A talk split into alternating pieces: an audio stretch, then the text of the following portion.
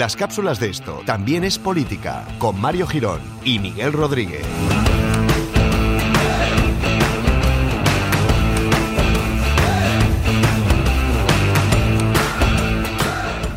Hola amigos y amigas, bienvenidos a una de las maravillosas cápsulas de esto también es política donde vamos a afrontar un tema eh, pues que la mayoría de gente seguro desconoce y nosotros queremos dar luz sobre él. Me gusta mucho cómo empiezo, porque empiezo así como abruptamente, como ¡ay, qué susto! ¿Qué tal, Miguel? ¿Cómo estás? Asustado. Me tienes. ¿Ha visto, ha visto en 15 segundos de introducción eh, cambio como 6 veces de tema para no centrar a la gente, ¿sabes? Para mantener la tensión. Por, por eso nos escuchas, yo creo. Claro, para... ¡Ay, ahora qué! ¿Y ahora qué? ¿Qué dirá este ahora? Madre mía, qué locura. Escuchan la introducción y luego ya cortan. Bueno, bienvenidos a una de estas cápsulas, ya digo, en las que tocamos temas livianos que nos gusta eh, aclarar o sobre preguntas que nos podéis hacer en nuestros métodos de contacto habituales. Y hoy me parece que vamos a tocar un tema pues que ha pedido una persona bastante atractiva, ¿no? Pues no sé quién la ha pedido, la verdad. no sé. Eh, ¿De qué, qué vamos a comentar hoy? Pues dímelo tú, que eres el que me lo ha dicho. Se quería decir que la persona atractiva era yo. Eh, Ah, vale. Sí, hay, hay cosas que, que muchas veces pasamos un poquito por alto y, y yo te comenté hace unos días, o ayer, bueno, no sé cuándo, viva la temporalidad, eh, eh, que me gustaría saber si tenía algún sentido o de dónde provenía la nomenclatura de designar a los partidos políticos o a la gente que se afilia a ellos eh, a los lados, es decir, a izquierdas o a derechas, si eso tenía algún sentido o venía de alguna parte. No sé si me lo podrías explicar para que yo duerma tranquilo por las noches.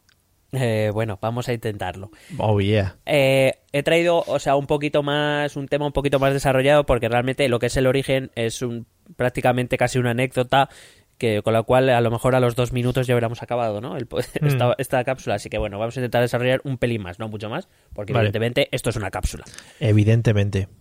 Bueno, y la izquierda y la derecha en política son conceptos eh, muy amplios, muy heterogéneos, que usamos sobre todo para simplificar ah, la realidad política y que a veces es muy difícil definir. Yo no sé si tú tienes una idea muy clara de lo que es ser de izquierdas o ser de derechas. Joder, pues sinceramente no, porque es bastante lioso. Eh, a ver, eh, siempre te puedes ir a los extremos de, "Buah, la gente de derecha son la gente muy rica, los empresarios, tal, la gente de izquierdas es la gente llana del pueblo, trabajadores, etcétera, etcétera. Mm, bueno, pero entonces eso, eso que está bien, es una reflexión Sí. aproximativa buena, pero, pero por ejemplo no explicaría por qué hay trabajadores que votan al Partido Popular, por Oh, ejemplo, o eh, trabajadores o perdón empresarios que voten al PSOE, por poner un Oh. ejemplo. Sí, sí, me ha roto la vida. Claro. Eh, básicamente lo que la división izquierda y derecha es una división de, de valores y de contravalores. Es decir, que es lo que unos quieren y los otros no, y por eso los otros son malos y nosotros somos buenos. Con esto lo que quiero decir es que el concepto izquierda y derecha en realidad es un concepto subjetivo. Eh, al fin y al cabo, lo que sea de izquierdas o de derechas dependeré de dónde esté yo. Sí. Lo que pasa es que, bueno, tradicionalmente los periodistas y los políticos han considerado que ser de izquierdas tiene que ver con eh, cierta política, digamos, sobre todo eh, suele ser eh, cierta política que busca, entre comillas, la igualdad y la derecha, pues que busca el mérito, ¿no? El, el bene- el- el premiar al, al que tiene, al que se le ocurra y digamos o, o premia más la individualidad que la colectividad por ponerlo de, algún- de alguna manera. El problema está en que ese concepto ni siquiera se ajusta a la realidad lo que pasa es que como digo es un concepto, son conceptos que usamos para simplificar mucho la realidad y digamos para situarnos sobre todo nosotros mismos respecto a los demás Ujú. eh, históricamente, eh, esto de dividir a la política en izquierdas y derechas se aplicó por primera vez en Francia, en la Revolución Francesa, Sí. cuando la Asamblea Constituyente, pues eh, los diputados se hallaban en, un, en dos grupos enfrentados, ¿no? Entonces a la derecha estaban lo que se conocía como los girondinos, que estaban a la derecha del presidente de la Asamblea, y los montañeses, que estaban a la izquierda, ¿vale? Y en el centro, digamos, estaban el resto, que son una masa indiferenciada que, que bueno, eh, se les llamaba la marisma o la llanura, también se les Sí. llamaba.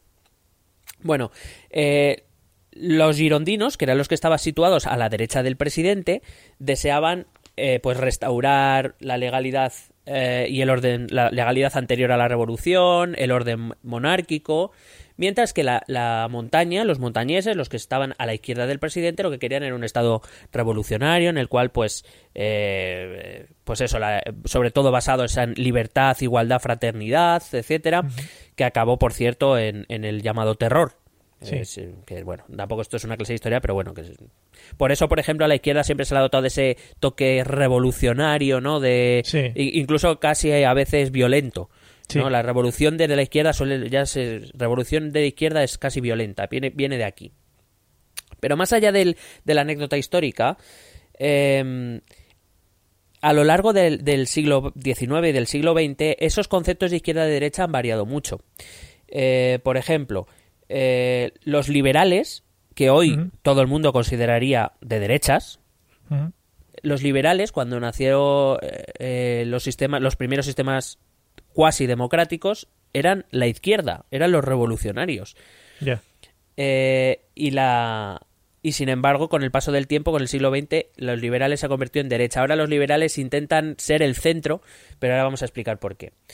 Por ejemplo, en Europa la derecha era nacionalista, hasta la Segunda Guerra Mundial, pero poco después la derecha, principalmente, eh, con algunos partidos de la izquierda, pero la derecha aceptó crear, por ejemplo, la Unión Europea o la Comunidad Económica Europea, que, va mucho más allá de las fronteras nacionales. Eh, por ejemplo, em, el socialismo o la, izquierda empezó siendo un movimiento internacionalista sin fronteras. Pero, por ejemplo, hoy tenemos partidos de izquierda que son proteccionistas. Con lo cual vemos que es que ese concepto es, un concepto muy resbaladizo. Por ejemplo, nada tiene que ver el laborismo británico de principios del siglo XX con el laborismo que trajo Tony Blair, esa la llamada tercera vía, que, bueno, se acercó mucho a, las tesis del libre mercado, por ejemplo. O sea que mm, eh, por ejemplo, el peronismo era un, era el peronismo que ahora es incluso admirado por ciertos movimientos de la izquierda, el, peronismo era un movimiento de derechas en, en su época, porque era, o sea, era un movimiento que tendía a, cerrar las fronteras. Así que, como ves, los dinamismos pues eh, de los eh, de los programas de los partidos políticos hacen muy difícil decir que es izquierda, que es ser derecha, así que ser de izquierdas o de derecha depende hemos dicho ya, es algo subjetivo, depende de lo que, de dónde tú te posiciones y depende del momento, del país donde, donde lo estemos hablando. Es, un concepto bastante histórico. Claro, al final siempre, eh, también dependerá de con quién te compares, ¿no? Porque puede haber gente más a la derecha que tú eh, o gente más a la izquierda que tú. Claro, hay gente que a lo mejor en un espectro político generalizado puede ser considerado de centro o de centro izquierda, pero, eh, pero para un vamos a poner un comunista, eso es ser de derechas. Ya.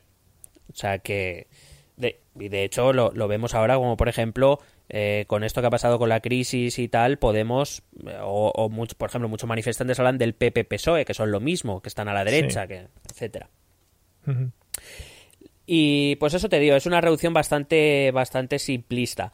Em, la izquierda, por ejemplo, eh, podría, en su momento cuando se creó, podía ser un paradigma racionalista, me refiero, en el sentido de que Marx, eh, el marxismo ha tenido una producción teórica muy fuerte, muy grande, entonces eh, la izquierda es como muy pensada, muy racionalista. Y la derecha, que no tiene tanta producción, de hecho siguen acudiendo a Adam Smith del siglo XVIII, pues la derecha sería más pragmática, ¿no? Ellos buscan hacer las cosas más prácticas.